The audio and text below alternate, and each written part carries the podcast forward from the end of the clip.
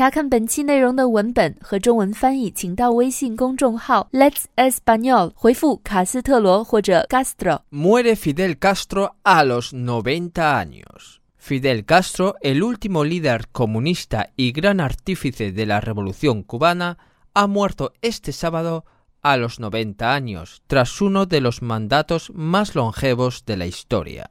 El fallecimiento lo ha hecho público su hermano Raúl, a través de una alocución televisada. Con profundo dolor comparezco para informarle a nuestro pueblo, a los amigos de nuestra América y del mundo que hoy, 25 de noviembre del 2016, a las 10.29 horas de la noche falleció el comandante en jefe de la Revolución cubana, Fidel Castro Ruz, ha dicho emocionado el mandatario.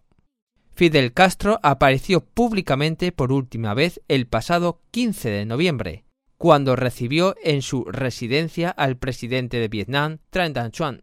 La semana pasada estaba previsto que recibiese al primer ministro de Canadá, Justin Trudeau, pero la cita se canceló.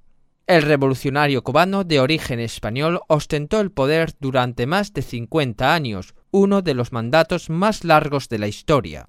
Después del éxito de la Revolución de 1959, modernizó su país, elevó el nivel de vida de sus habitantes y lo situó en el centro de la geopolítica mundial al alinearse con la Unión Soviética, en plena Guerra Fría, frente a su vecino Estados Unidos.